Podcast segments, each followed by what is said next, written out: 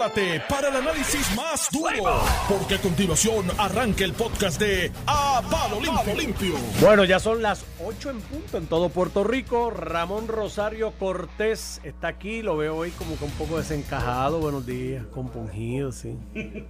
Eh, Normando, Es dale. una cara compatible cuando tú vas después de un 3, 4, 5, 6 de noviembre, 8 de noviembre al otro día, cuando los resultados no son favorables, tiene la misma cara. La, la misma cara que tenía así mismito en el 2004.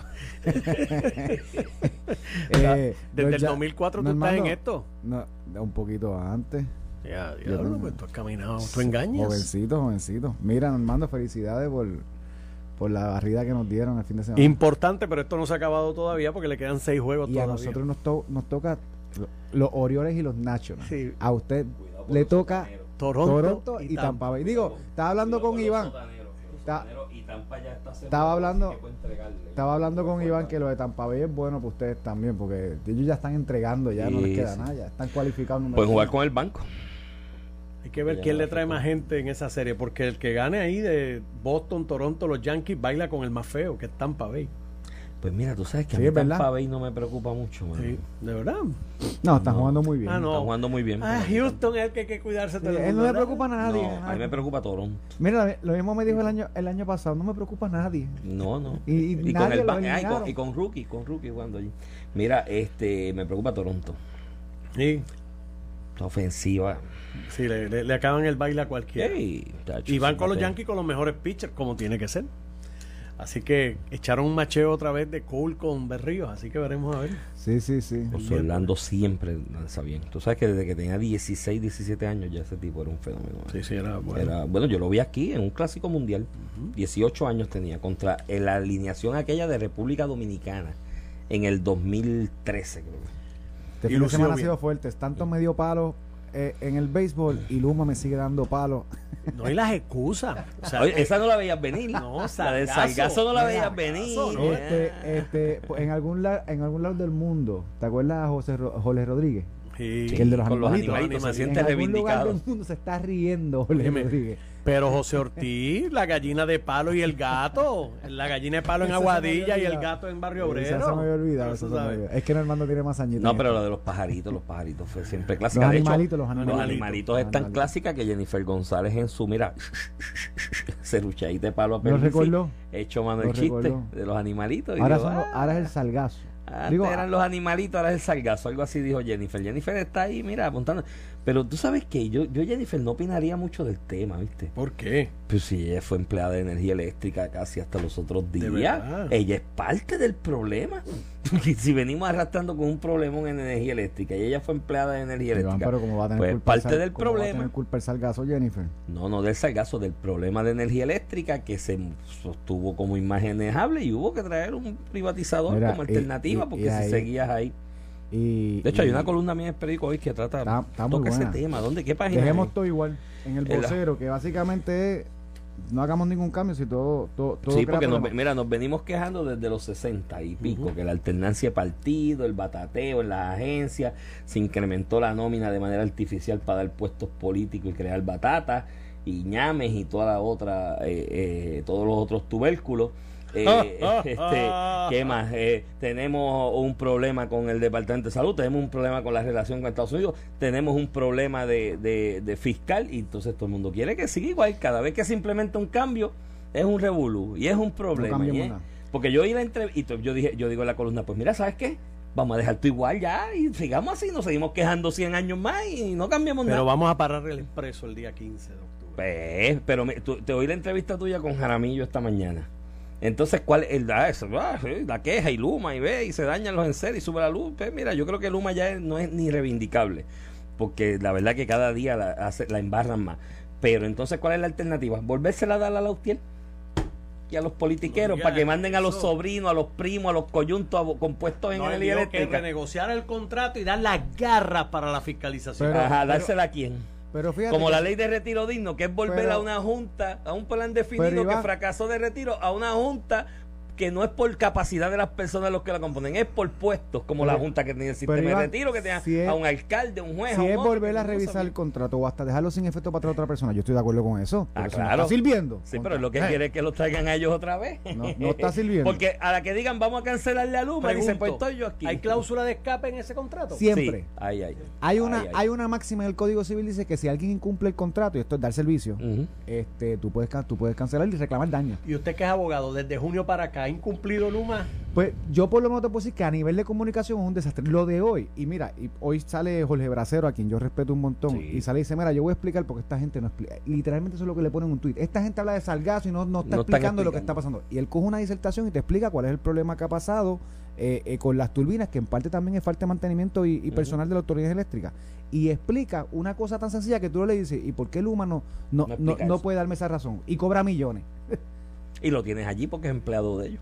Ah, para todos los allí. Y tremendo portavoz. Y tremendo portavoz, pero pues ellos, tienen, de portavoces por ahí. ¿A quién es que tienen ahora de portavoz? Siempre tienen a alguien de alguna administración pasada. Tú sabes, como que. Este, en la parte de emergencia tienen a Amner, pero Amner fue para la parte del, del, del, huracán. sí, Sí, sí. Pero, pero para explicar lo que pasa a día no tienen a nadie. Por eso. Punto, Iván, es que no tienen a nadie. Entonces sacan un tweet, porque el, el portavoz es Twitter.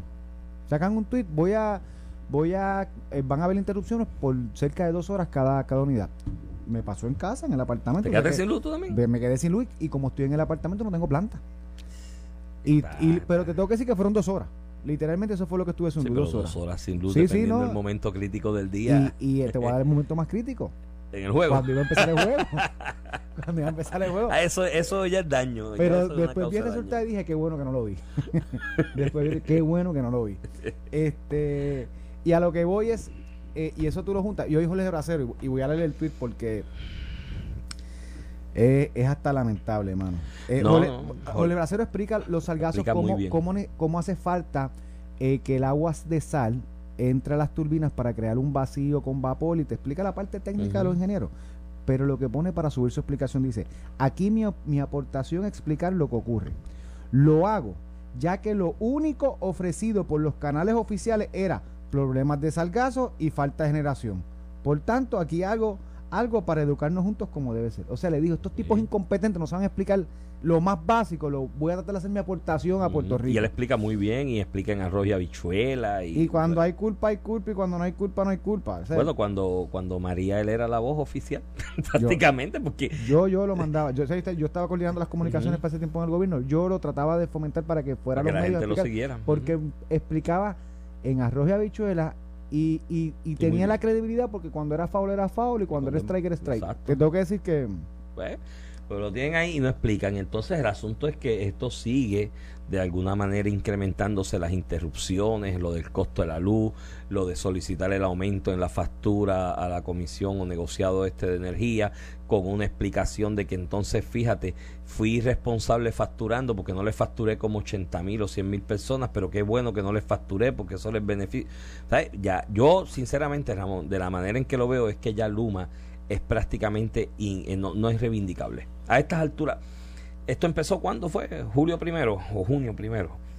Al día de hoy, ya cerrando el mes de septiembre, apenas a cuatro meses, porque todo el mundo decía, y muchos de los portavoces de Luma, algunos pagos, algunos gratuitos, decían, mira, este, hay que darle tiempo. Vamos a darle tiempo a que lleguen y puedan empezar a tener control de la administración del sistema de distribución eléctrica, porque con el tiempo ellos van a ir poco a poco cuajando y van a poder mejorar y ya estamos en septiembre, ya van cuatro meses, entonces en vez de darme indicios de que van mejorando, los indicios son en dirección contraria, de que van empeorando. Y yo puedo entender la posición del gobernador Pierluisi, porque miren, eh, para, para hablarlo en arroz y en habichuela, ahí hay 9 mil, 10 mil millones de pesos que se van a asignar en su momento para la reestructuración del sistema de distribución.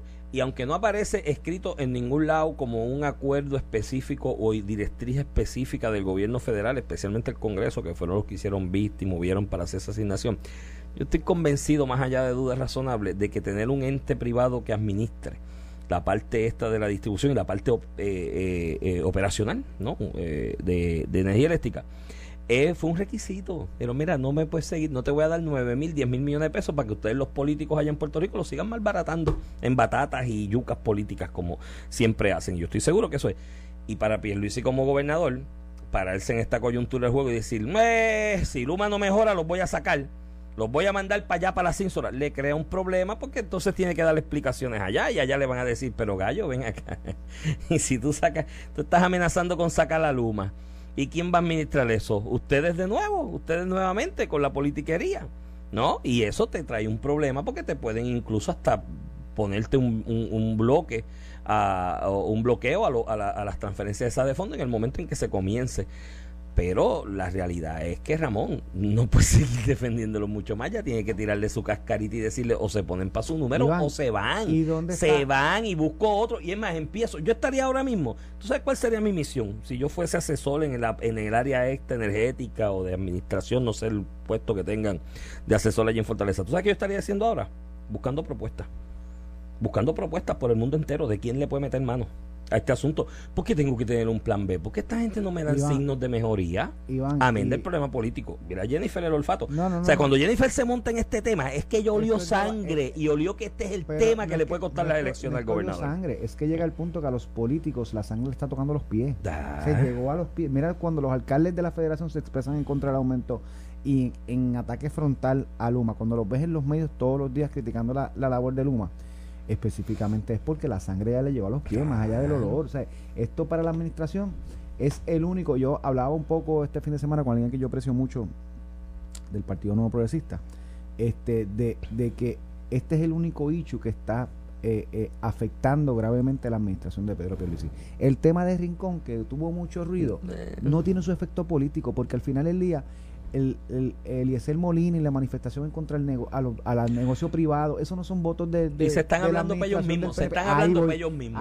Eso no te resta votos, te podría restar votos si tú te unes a la izquierda para tocar esos, este tipo de temas en contra de la libre empresa, ¿verdad? Pero mientras tanto no socava tu base, pero este tema, ayer fueron 140 mil personas, 138 mil y pico de personas. abonados, abonados clientes que no tenían luz que eso, eh, en el caso de casa somos dos electores, yo y mi esposa. En otros hogares son tres y cuatro. Ponle un promedio de 250 mil o 300 mil personas electores. Pues, con, eso salió electo Pedro Pierluisi. Sí. ¿Me entiendes lo que te si pierdes un 10% de eso, te vas a pique. Eh, eso es lo que te quiero decir. Entonces, eh, ¿y dónde está la administración reclamando a la autoridad eléctrica que se exprese? Iván, ¿dónde tú escuchaste la autoridad eléctrica? Hoy por la mañana, y yo crucé todos los canales, más allá de Jaramillo tocando la, atacando a la administración con este hecho. Eh, más allá de las personas, y los analistas y los reporteros correctamente diciendo el desastre que estamos viviendo. Este, ¿Dónde está la autoridad eléctrica hablando? Creo que Fren Paredes dijo algo por ahí, salió en, el nuevo día digital ahora, aparentemente es una expresión en algún lado explicando que estaban trabajando con eso. ¿Trabajando con qué? con la regeneración. es que, tiene que estar en las calderas que se craquearon. porque el hecho de los salgazos le compete a la autoridad eléctrica, no, no, no a Luma. Y tiene que venir Jorge Bracero, empleado de la autoridad eléctrica, a explicar, diciendo básicamente, y lo estoy diciendo porque aquí nadie ha explicado esto, se hablan de salgazo y problemas de generación. Entonces llega un punto que tú dices, mano, aquí es cómo yo hago esto, la, la tormenta perfecta para afectar políticamente la administración de Pedro Pérez. Llega al punto que yo no tengo otra conclusión que no sea todo el mundo poniéndose de acuerdo de cómo esto funciona, cómo esto opera lo mejor posible para afectar políticamente la administración de Pedro Pérez, incluyendo el mismo reclamo que tiene que venir de la administración. Anyway, entonces vamos a poner la cherry, para poner la cherry, la cherry al, Sunday. Te abres el vocero en la página 9, el metro lo tiene en primera plana en su edición digital, que, que la reacción del Steinby este. tiene eh, cara de, ¿Tú viste la foto en el vocero? Este tipo tiene cara de como que está este tipo ya se, aquí, Este tipo se proyecta como tremendo irrespetuoso y charlatán, Iván diciendo que no va a entregar el documento. Ya fue el tribunal de primera instancia, le dijo que no, que los tenía que entregar al apelativo, que los tenía que entregar al Supremo que lo tenía que entregar, tiene un recurso pendiente, una reconciliación. Ya el Supremo le dijo que lo tiene que entregar. Y él sigue diciendo que no va a entregar la información como no le entrega ninguna, ninguna entidad privada de energía eléctrica. Usted está en Puerto Rico, señor, y lo que usted está administrando es del pueblo de Puerto Rico. No es una empresa totalmente privada, es un contrato de administración. Y él sigue insistiendo en que no va a entregar la información. Yo digo, dentro de este desco que estamos viviendo con la energía eléctrica y la generación, que tú estés diciendo que tú no vas a entregar estadísticas de Luma que digo, de la autoridad eléctrica que tiene Luma, porque administra. ¿De qué personal tú tienes disponible? que tú no vas a entregar eso. Pero, que es legítimo más que nunca ahora saber eso. Que no le entregues, que no le entregues teléfonos de los empleados, direcciones. Mira, esa parte yo lo entiendo.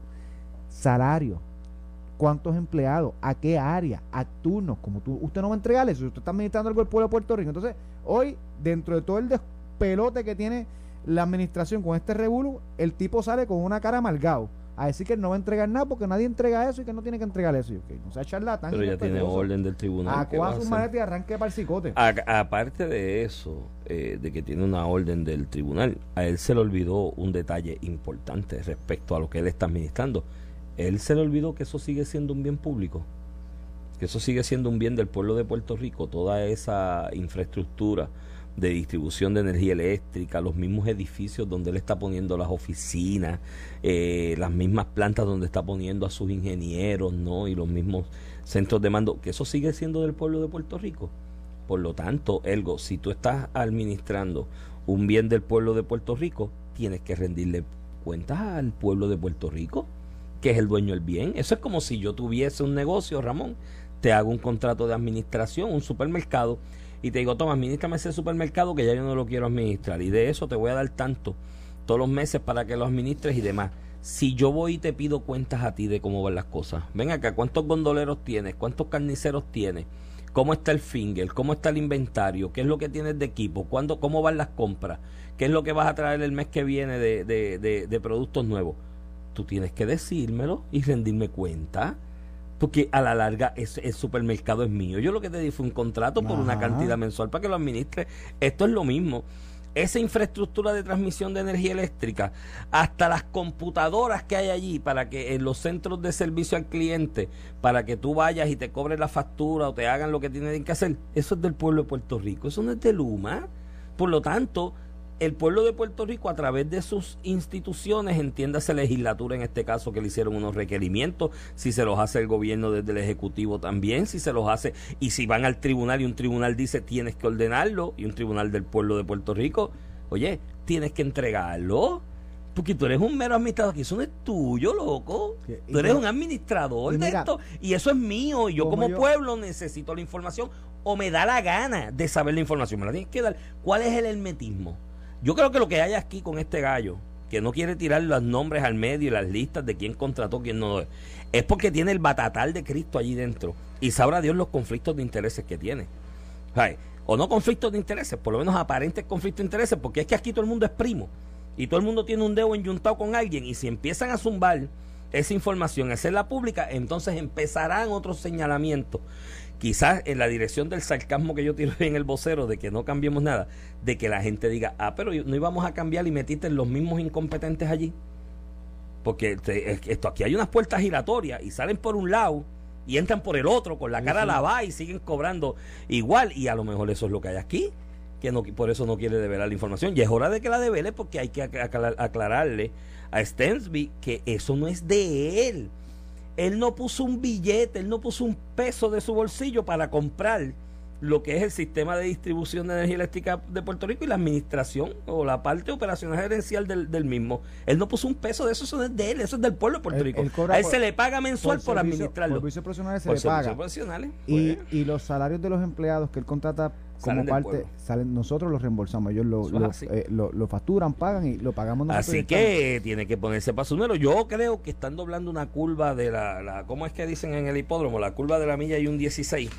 La está doblando en este momento y no demuestra intención de mejoría, lo que es peligroso para el pueblo de Puerto Rico, lo que es dañino para el pueblo de Puerto Rico y lo que es peligroso para su intención de seguir operando esto.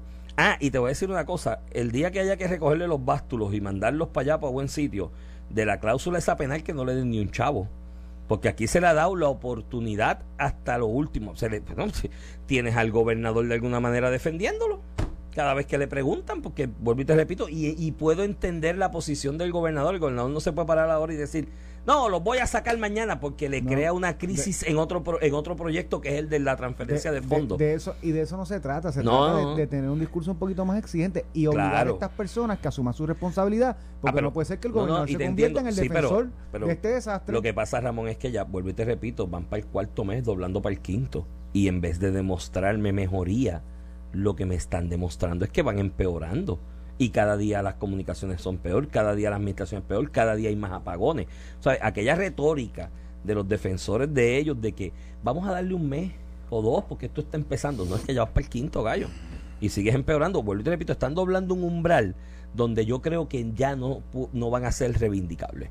Y, y, y, en este país, cuando se le establece y se le pega el mote a alguien, mi hermano, pasan años y pasan años posteriormente y no, nadie le va a quitar el mote. Y el mote que le están poniendo al humor es de que una no te voy a decir lo que iba a decir. Una, una, de estos, una porquería.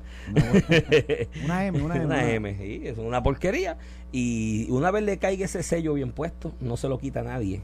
Y las elecciones están por ahí, porque si no se han dado cuenta, ya está acabándose el 2021. Ya se, acabó el primer año. Por eso. Estamos a 25% recorrido. y Jennifer está ahí, turum, turum, turum, turum, turum, turum, turum, esperando a ver. ayer zumbó el sablazo tempranito. Sí, ayer, ayer lo zumbó tempranito y, hizo... Y mírate la habilidad en comunicar políticamente. Iván, y reflejó el sentimiento del 95% de los puertorriqueños. Y mira la habilidad en comunicar, hizo alusión a aquella frase, bueno, aquella frase le costó ¿El puesto? al puesto al que era director de energía eléctrica en aquel momento. Rodríguez a Jorge Rodríguez, eso fue para la administración de Aníbal. Eso fue Aníbal, eso fue como 2005, 2006, eso fue, no fue tan, tan tarde, fue, más, fue después. Sí, fue 2006 para 2007. ¿qué, ¿Qué, fue lo que pasó? Ah, hubo un aumento drástico del, precio de energía eléctrica y él decía que en los contadores se metían unos animalitos. Y esos animalitos consumían energía. No, cuando se quemaban. Se quemaban, consumían. Consumían energía y eso subía el, el consumo. pues, y ya ahí... Y fíjate, cuando yo pensé que, que, esa, que esa era difícil de superar, cuando yo pensé que esa no, era... No, la del salgazo es... Que, que tiene su explicación. O sea, mira, fíjate que en los méritos las dos cosas. Primero, estamos achacándole a Luma cuestiones de generación. ¿Verdad? Que, que no son de Luma. Luma distribuye, coge la energía desde el punto de la generación, la, transmite y la distribuye. El gobierno, claro, pero mira, pero la generación es verdad, eso no es culpa de ellos. Y lo del salgazo, y miren el, miren el post del ingeniero Jorge Bracero, realmente, de hecho, y Jaramillo vi en entrevista con Normando y esto ha pasado en otras ocasiones, que el salgazo... dice que no tenían personal para sacar el salgazo. Para sacar el salgazo, que, puede ser una... Que antes había ocho personas que para puede, eso. Que puede ser verdad. Que eso sería culpa de energía eléctrica. De energía, no, de Luma, pero tú no tienes como administración, tú no tienes como comunicación tú no tienes ni energía eléctrica ni a Luma explicando esto y cogiendo el cantazo. Entonces, nada, estoy esperando que venga la próxima conferencia de prensa de Pedro Pierluisi para que me diga y me explique lo del salgazo y la culpa es de él. La coge O sea, es, lo que te estoy diciendo. pues, pues, nada, mano. Digamos que, que pues, yo no. somos Luma. Yo no la voy a eso. Mira, eh, nos quedan dos minutos. Te voy a coger un tema antes de que nos vayamos a la pausa. Uno nada más. Uno. Pero lo despechamos. Gracias, mente, porque así lo cortaste. lo acabas de cortar un minuto. Pues mira, vamos a hacer una cosa. Vamos a la pausa. Y cuando regresemos de la pausa, Vamos, Hay que hablar de Alemania. Vamos a coger el tema de Alemania porque es bien importante. Parece que no, pero en la globalización económica, lo que está pasando allí, o que pasó ayer, o que lo que va a ocurrir en los próximos meses, es importante y tiene repercusiones en Estados Unidos y por ende. Y estamos hablando de las elecciones de Alemania. de Alemania, que ayer eh, formaron un nuevo parlamento, ¿verdad? no, todavía, eso van a pues, formar. Van el proceso ahora. Sí, eso va un lío ahí. Vamos a la pausa y regresamos en breve. Estás escuchando el podcast de A Palo Limpio de Noti1630. el lunes 27 de septiembre. Necesito vacaciones y yo creo que hasta enero. Pero si tuviste un fin de semana ahí ya. enero no me tocan. ¿Ah? Tuviste fin de semana ahí ya. No, no, necesito una vacacioncita así como una semana de hacer absolutamente nada. Nada. Pero el problema es que si te montas en un avión no, no descansas. Después de una semana de llegar. No, y tengo ahí programas para enero, pues que me tocan. Pero incluye un avión.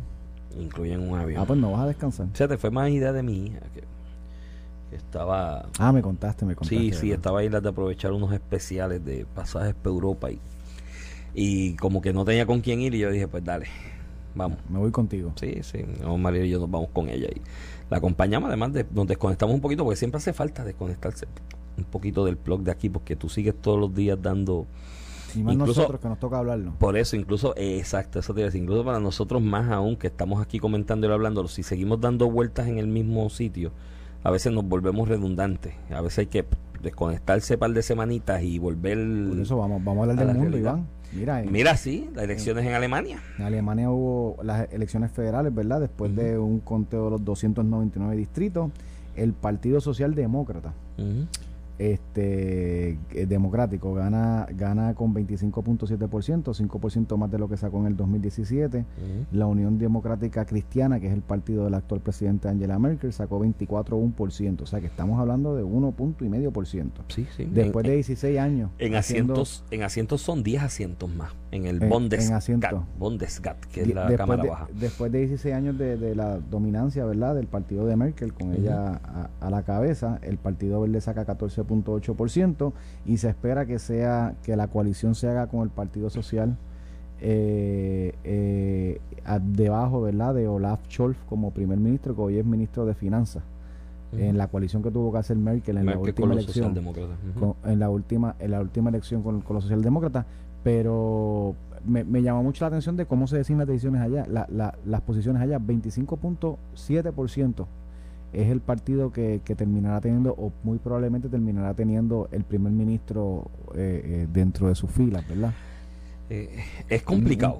una cuarta parte del voto en las elecciones, que allá es una cosa rara, porque tú votas por el partido y eso define las sillas en el parlamento. Tú votas por el partido, hay, hay unas hay uno, tú puedes votar directamente por candidatos de cada partido y hay unas, en la, es una, segunda elección, la papeleta, no, la, se ha hecho la papeleta, mi hermano, mira que aquí. Sí, pero votas por los partidos específicamente. Votas por el partido, el partido, el partido te da una cantidad de asientos, vamos, déjame, volverlo a generar. Hay unos candidatos por partido de los que tú puedes votar de acuerdo a donde tú vives, ¿no? Porque este es el Bundesrat, que el Bundesrat es la, la cámara baja, sería como la cámara de representantes acá o el House en Estados Unidos y tú votas directamente por candidatos de cada partido y esos van acumulando puntos. Pero en la misma papeleta hay una línea por el medio y al el lado derecho de la papeleta son los, los candidatos que el partido te designa. El partido te dice, estos son los míos.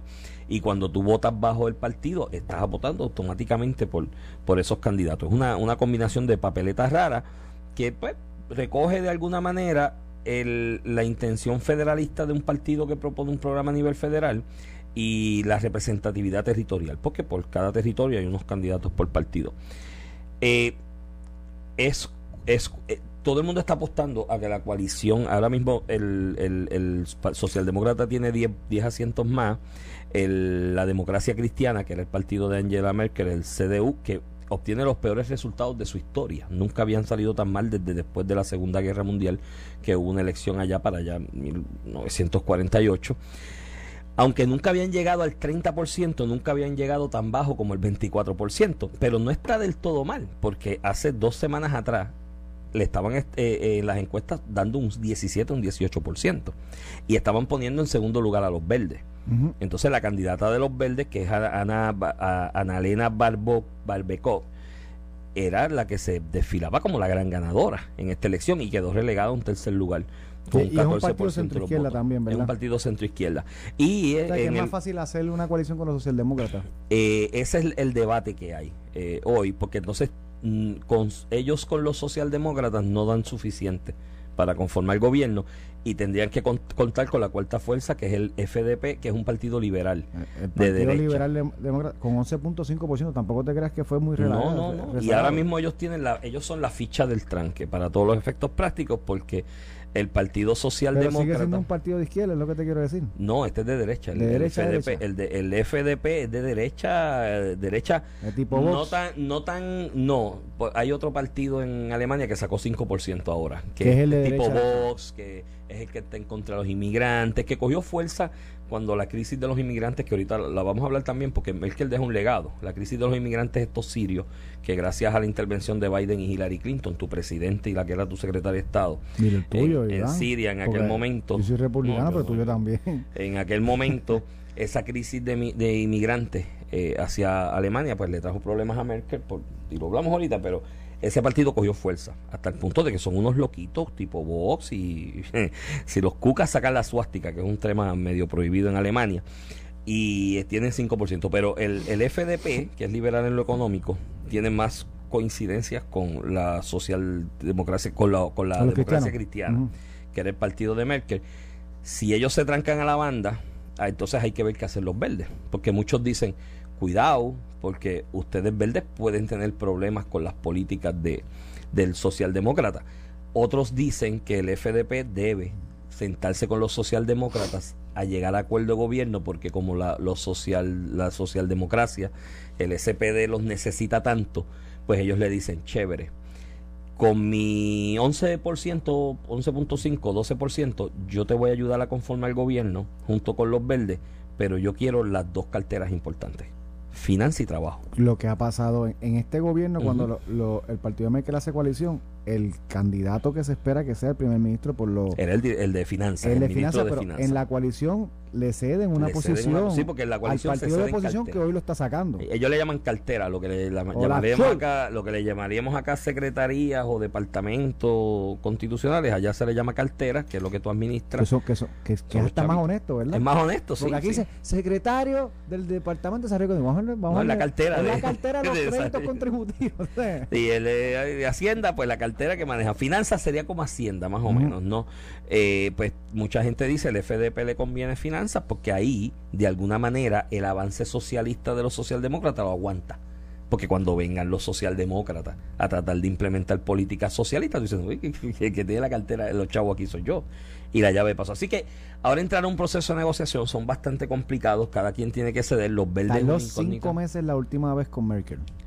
Eh, cinco meses. De hecho, todo el mundo especula que Merkel va a terminar el año siendo canciller. Y tenía, y tenía, terminó cinco meses y tenía más respaldo de lo que tienen los que, lo que, lo que son vencedores. Por ende, ese es el asunto. Lo que digo, la constitución alemana provee para otra elección. ¿No? si no hay acuerdo en cierta cantidad de tiempo. Lo que pasa es que los alemanes de ordinario no, rechazan. no es cartera, es portfolio. Es más o menos lo mismo. No, es cartera, fíjate eso. es, la, es, la, cartera. Es la cartera, son los chavos, el manejarle el, el, presupuesto. El portfolio, mira qué chulo se ve. El portfolio se llama. los políticos le ponen el portfolio. El asunto, el asunto es que, que la, la, la última vez con Merkel tardó cinco meses, ahora y ganó con, más, o sea, tenía más, más ventajas, más, más asientos con los que jugar todo el mundo especula a que apuesta a que va a llegar el año nuevo con Merkel como canciller. Oye, y, y, que para esto y el alemán rechaza la segunda. Para nosotros esto es atípico, ¿verdad? Como, como la mayoría de los países europeos eh, eh, es un sistema parlamentario donde tú escoges las sillas de verdad de, los cuerpos como si fuera aquí la Cámara de Representantes usted escoge los representantes y ellos escogen o asignan un canciller. el primer ministro que al final y los secretarios que al final del día pues es lo que hace el gobernador que lo elige directamente el pueblo de Puerto Rico en nuestro sistema eh, constitucional que es distinto, uno republicano versus uno parlamentario como Y ahí se presta ese juego de distribuirse la silla. Así que vamos a ver lo que pasa en cuanto a eso. La incógnita son los verdes. Los verdes estaban con segunda posición, estaban casi por un 20, cerca del 20%, se entendía que su candidata iba a ser la gran ganadora. De hecho, el sábado antes de las elecciones, en una, a mi entender, violación a todas las leyes electorales de Alemania que tienen un tipo de veda, un periodo de reflexión donde no se hace campaña, eh, hicieron los ambientalistas, sin decir que era el Partido Verde, manifestaciones enormes por todo Berlín y llevaron a esta nena Greta, se me va el apellido, que, está bien, es bien vocal, ha sido muy, vocal a nivel internacional, a dar su discurso a favor del ambiente y demás, que era por ende un discurso a mm, favor, a favor del, Partido Verde. del Partido Verde. Y con todo y con eso queda desplazado a un tercer lugar. Tienen que ver, porque el problema de los verdes ahora es a pesar del crecimiento de apoyo generacional que demostraban en las encuestas, llegan en tercer lugar. Si haces coalición con la socialdemocracia, no te absorben.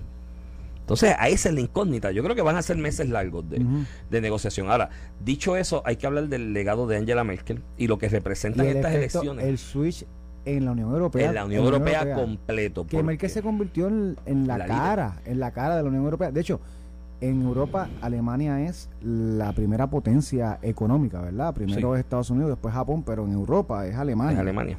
Bueno, y si está hablando de un. Eh, eh, Estados Unidos, China, hablando de Alemania y después Japón. Está hablando, bueno, y China es en crecimiento dual y por la cantidad de habitantes, pero claro. cuando tú ves el en el neto la economía. En Alemania, es impresionante. Y lo mismo que pasa con Estados ser la segunda del mundo. Sí, igual que Estados Unidos. Claro, Estados Unidos tú le sacas California y la, cuadra el tercio de California solo sería como la octava. La octava del mundo. Del mundo pero Estados Unidos iban a, nivel económico y se mide así lo, lo, que se produce, ¿verdad? Lo que se genera en la economía.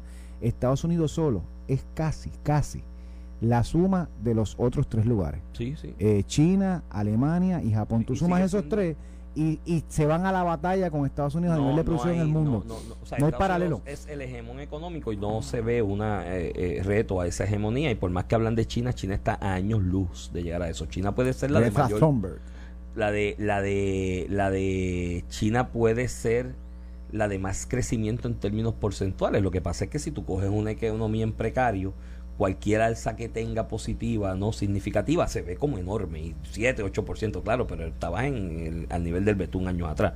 Y esa es la diferencia con lo de China. Pero Alemania, después de dos guerras mundiales que perdieron, con unas condiciones de rendición verdaderamente onerosas, es admirable al, lugar en que se han situado. Claro, es un país muy disciplinado, muy trabajador, eh, muy técnico y, muy, eh, además de industrializado, eh, con muchos recursos. ¿no?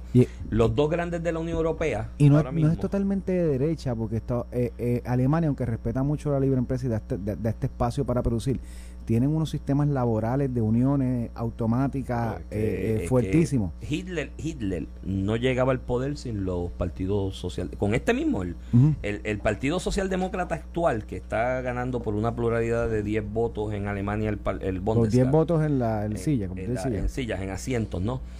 Ese partido fue vital para que Hitler ganara. Ese partido está fundado desde 1858, uno de los partidos más viejos del mundo, y fueron instrumentales porque Hitler en el treinta y pico llegó con un discurso que mezcló a todo el mundo. O sea, Hitler mezcló nacionalistas de extrema derecha con obreros y trabajadores y. Era un, era un movimiento obrero. Era un movimiento obrero. Entonces, esta gente fueron... Hitler no llegaba al poder sin este partido en, su momento, ¿no? Eh, y llegó, y le llegó con voto. O sea, no, que el dictador, no, el tipo llegó con voto y las medidas que tomó tenían el respaldo de la mayoría de la gente, que eso es otro tema, aparte de lo que pasó, ¿no? Con los crímenes de lesa humanidad y, y, genocidio. Pero tenían el apoyo. Así que, que Alemania y Francia, siendo los dos grandes de la Unión Europea, de hecho, la Unión Europea se funda para evitar guerras futuras entre Francia y Alemania. Cuando tú lees la, las memorias de, de, este abogado, que se me ve el nombre ahora, que fue prácticamente el ideólogo de, de, la, de la Unión Europea. la idea surge de ahí. En algún momento él está en Suiza y él relata en sus memorias que está mirando esa área de los Alpes, que colinda Suiza, Alemania, Francia. Y ahí, están ahí estaban para esa época las grandes, después de la Segunda Guerra, las grandes minas de carbón y de acero. En esa época la energía se producía con carbón y el acero era vital para la industrialización. Y en la guerra eso era lo primero que atacaban es que la guerra, la, la, la, raza aria de los nazis, de Hitler, ese embeleco de Goebbels, era una excusa para meterle mano a los otros y quedarse con eso. O sea, eso, olvídate de la raza aria que éramos superiores y demás. Debe se vengaron con los judíos. Había algo de eso. debe, debe se vengaron de los judíos porque Hitler también, en, había, hay escritos y relatos históricos que dicen que miraba a los judíos ortodoxos en Berlín y él decía, bueno, pero si esta gente han vivido siempre nosotros y siempre nos han explotado económicamente y siempre son los que de alguna manera tienen los chavos, porque quieren vivir distinto a nosotros. Y ya él tenía esa, además de que en la Primera Guerra, pues, mucho capital eh, eh, eh, de, de, descendencia judía fue a parar a, manos de los, de los aliados en contra del eje, ¿no? Y esa, y esa, esa, esa, esa lucha, esa, ese proyecto de la Unión Europea, tienen que dirigirlo Alemania y Francia, porque son los dos más grandes y son los dos más que aportan, porque ahí tú aportas de acuerdo a tu capacidad económica. Eh, Macron ha, sido, ha sido importante también. Macron ha sido, no es que la liberalización va a conducir a tener más comercio en Alemania más comercio en Francia, de los otros países más La globalización del proyecto Unión Europea ha sido beneficiosísimo para ellos, ¿no? Sí, sí, sí. Macron ha sido medio parco en la defensa del proyecto Unión Europea, Angela Merkel no. Angela Merkel desde que llegó, llegó europeísta y con la aportación que ella hacía, por lo tanto el liderazgo que tenía dentro de la Unión, se convirtió en la líder por 16 años ininterrumpidos de la Unión Europea y se echó encima proyectos importantes para la Unión, tanto en las relaciones exteriores de la Unión Europea en general como internas, ¿no? Todos recordamos, yo creo que los, los cuatro grandes retos de Merkel fueron la crisis del 2008, cuando explota esto de las hipotecas prime ¿no? Eh, y, la crisis monetaria que afectó a Estados Unidos también en el 2008, Angela Merkel se zumbó encima de reestructurar la deuda de los países que le debían al Banco Central Europeo y las economías débiles que tenían en deuda, que eran Grecia, Italia, Portugal y España. España termina enmendando la constitución por directrices de Alemania, de, la Comisión Europea, que prácticamente le dijeron a Merkel, de Angela Merkel en esa época, el 2008-2009, en, en, Grecia se hacían memes de ella como si fuera el diablo, Satanás, porque ella en algún momento se paró y dijo, mira, tenemos que hacer una transición solidaria, pero solidaria con responsabilidad. Y responsabilidad conllevó recortes de pensiones, ajustes a los programas gubernamentales, disciplina. La primera junta de control fiscal que yo leí en mi vida y que yo vi no fue la que Estados Unidos nos puso a nosotros fue la que la Comisión Europea le puso a Grecia. dijo, cada tres meses me tiene que traer informe. ¿no? Y le dieron unos planes de ajuste de deuda, pero le dijo, somos solidarios, pero tienes que ser responsable contigo mismo. La segunda gran crisis, la migratoria cuando el embeleco no, lo de, Siria le, costó mucho políticamente. lo de Biden y, y, y, Pero Hillary Clinton que financiaron una guerra civil en Siria las oleadas de inmigrantes. Entonces ella al principio se paró firme Pero Iván, le, le, vas a atribuir al gobierno al gobierno de los Estados Unidos lo de Siria todo el mundo sabe lo que hizo mano. Todo el mundo sabe lo que ellos hicieron. Eso el mundo entero lo sabe. Un día podemos coger un Rusia para eso nada para los Rusia el gobierno en Siria el regente este por eso, y hubo una guerra civil por eso empezaron a, a manera. a todo el mundo allí. Hubo una guerra civil que las armas las proveyó Estados Unidos cuando Biden. Y, al interior del partido de Merkel, eh, que es un partido de centro derecha, le costó muchos, muchos, muchos. Pero la posición de ella del partido. Y, simpatía, abrir las puertas a. pero revalidó, después revalidó. El, el asunto es que ella empezó en una posición consona con el partido. No los quiero aquí todo cambia en un programa de televisión donde le hacen una encerrona, la llevan y le ponen una niña siria a llorar por lo que estaba pasando con sus familiares. Y esa imagen corrió toda Alemania de ella bajándose del estrado, ir a abrazar a esa niña, solidaria con la niña. Los dos días anuncia cuáles son las nuevas políticas y dijo, mira, cometimos un error. Debimos haber, bregado con esto antes de que llegaran a nuestra frontera. Ya están ahí. Así que ya están ahí, como no cometimos el error de no bregar con esto antes, ahora tenemos que asumir responsabilidad. Y lo acogió y pues, para muchos de los inmigrantes sirios, eh, eh, le decían Mamá Merkel, porque era la que los había se cogido. después de eso hubo dos, dos, o tres ataques eh, terroristas al interior de Alemania que se lo atribuyeron, se lo atribuyeron a, a, inmigrantes de estos que ella había escogido.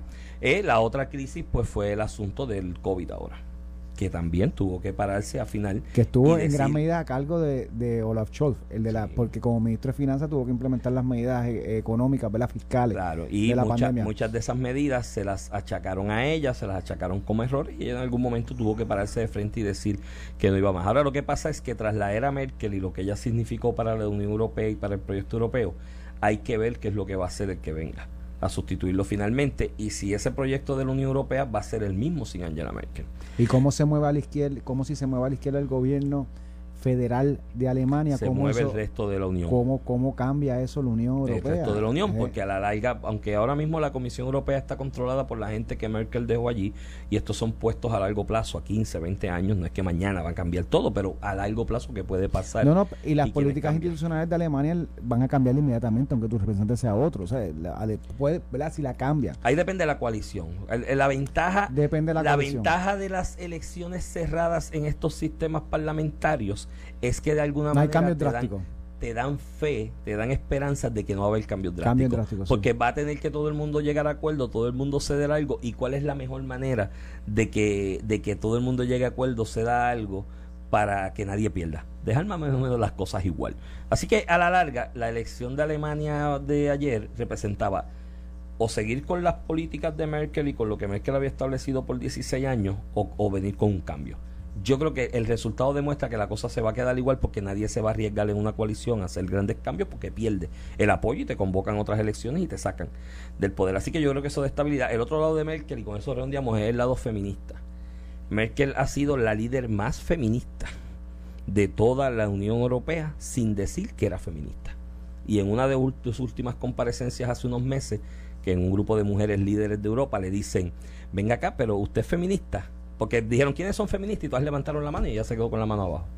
Y dijeron, pero usted no es feminista porque ella empezó con 0.2% de mujeres dentro del gabinete gubernamental y terminó con 33%. El 33% del gabinete gubernamental de, Alemania son mujeres. Y en Alemania eso es récord. Y eso es récord. Y sí, pero si era 0.02%, era mínimo, menos del 1%. Entonces le preguntan y le dicen, ¿y usted no es feminista? Y ella dice, es que ser feminista no es pregonarlo, ni decirlo. Tú actúas como feminista y todas mis políticas y todas mis actuaciones son como feministas, pero no tengo que estar por ahí pregonando soy feminista. Que en el caso de Merkel, que uno trata de, ¿verdad? Eh, cuando, cuando el discrimen se refleja en la política, pensando que la mujer es débil, lo que sé yo, que Merkel no podía ser más fuerte y más dominante que, que, incluso que todos los hombres y sus predecesores. Ella le daba instrucciones, ella le daba en la Unión Europea Merkel, En cierto modo, en ocasiones, en las reuniones estas del G20 y de la OTAN, ella le daba instrucciones a los presidentes de Estados Unidos. ella tuvo cuatro presidentes de Estados Unidos a los que ella relegó a Inglaterra dentro de la Unión cuando estaba. Este, a, los líderes, a, los líderes masculinos. Eso fue otro momento crucial en la dirección de ella, porque Inglaterra viene y vota por el Brexit. Dice, nos vamos a salir. Todo el mundo pensó que iban a ir donde Merkel y Merkel iba a decir, ah, pues vamos a entrar en un proceso de 20 años y no. Merkel le dijo, te vas mañana, ¿verdad? Arranca. ¿Cuándo es que te vas? ¿Cuándo es que te vas? Y, ahí está la historia. Y con eso ya la mente nos está mandando a votar, así que Iván, te escucho y te veo mañana. Esto fue el podcast de a, Palo Limpio de Noti1630. Dale play a tu podcast favorito a través de Apple Podcasts, Spotify, Google Podcasts, Stitcher y notiuno.com.